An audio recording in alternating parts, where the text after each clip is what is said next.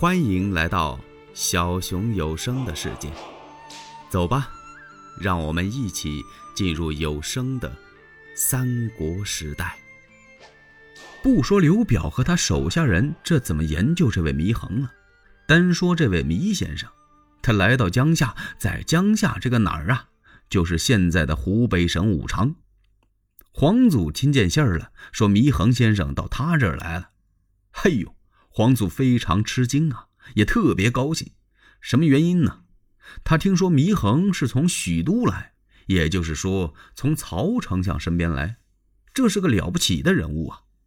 由打许都能来到我这小小的江夏，这对我来说是好大的光彩呀！皇祖做了一番布置，是列队相迎啊。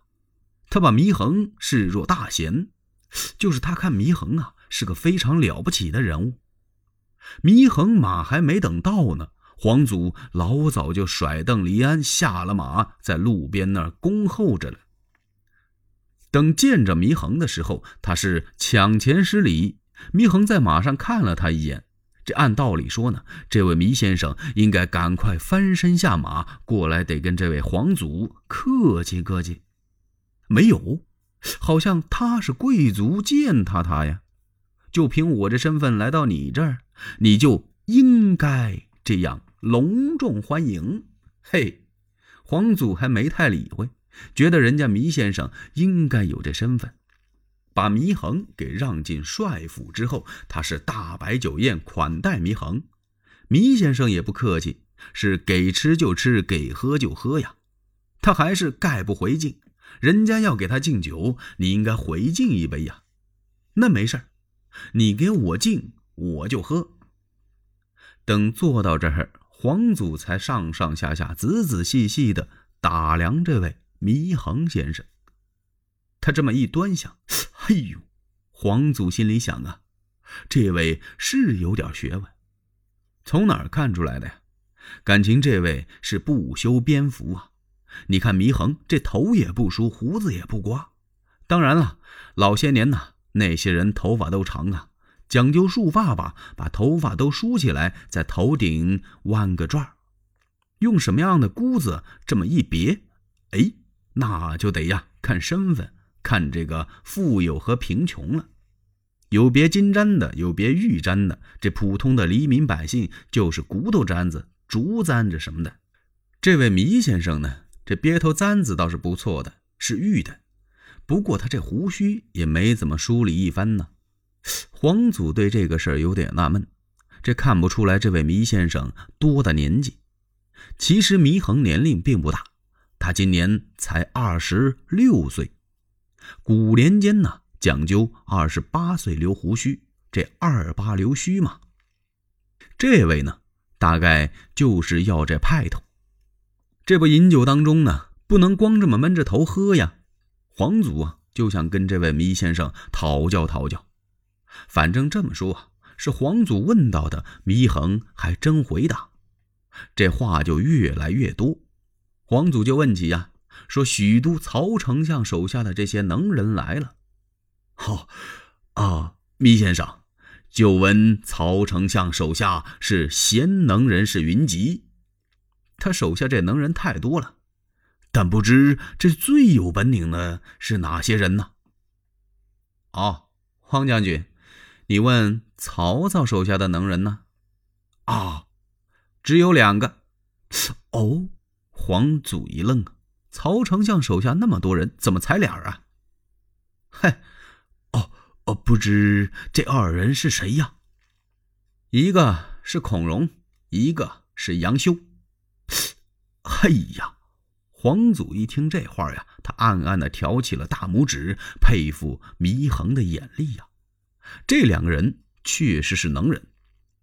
这杨修是谁呀？那就是大名鼎鼎、四世清德老太尉杨彪之子嘛。上文书说曹操不是差点一怒之下把杨彪给杀了吗？当时有人说情，哎，这杨彪可杀不得呀，他名声太大了。那些门徒啊，遍布天下，声望特别的高。您要把他杀了，老百姓非气坏了不可。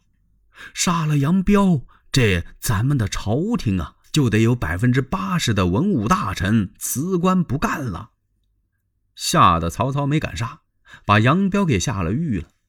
杨修就是他的儿子，姓杨名修，字德祖啊，那是有名的舌辩之士。怎么个舌辩之士呢？能说呀，能辩论，而且是博学能言，知识过人呢。孔融呢，大名鼎鼎的北海太守嘛，各路诸侯伐董卓的时候，那不是其中的一路吗？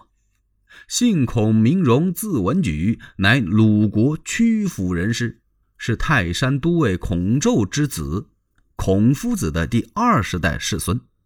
自幼聪明过人，四岁让梨呀，人称为当代伟器，伟大的伟，器皿的器，就是了不起的人才。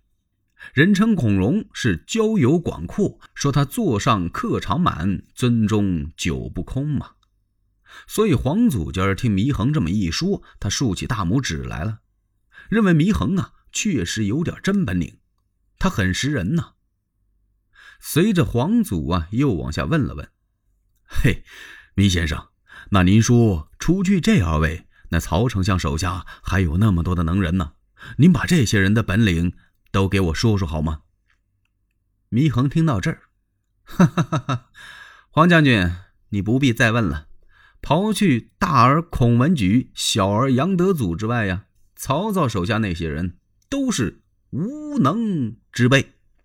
啊！皇祖生气了，这祢衡怎么在这酒席宴前出口不逊，张嘴骂人呢？什么大儿小儿的？他一气之下，啪的一下把酒杯往桌上这么一摔。祢衡先生，那你看我怎么样？嗯？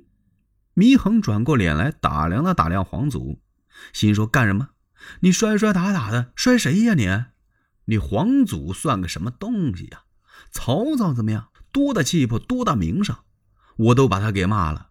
而且我是由许都一直骂到了荆州，我把刘表骂得口血喷头，又来到你这小小的江夏，你摔摔打打的，你是想找通骂呀，是怎么地呀？啊？哈哈哈哈！黄将军，你问你自己呀。嗯，不错。我看你不是人啊！黄祖用手这么一扶佩剑，不要着急啊，黄将军。我说你是个神。呃，这个黄祖一想，这还差不多。真格的，我在这儿好吃好喝好款待。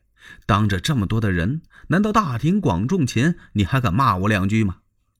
哦，哈哈哈，我是神呐，祢衡先生，我是什么神呢？祢衡借着这个酒气呀，他就装疯卖傻的开始骂开了。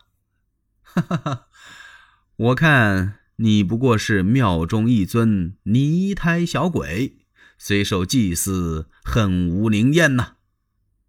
可恼啊！这下可把皇祖给骂苦了，哈！原来我是庙里的泥胎偶像啊！蹬一脚把桌子踹翻了，吩咐一声，将祢衡推出斩首。祢衡临死是骂不绝口啊，可是他死了个糊里糊涂啊，不知道自己是怎么死的。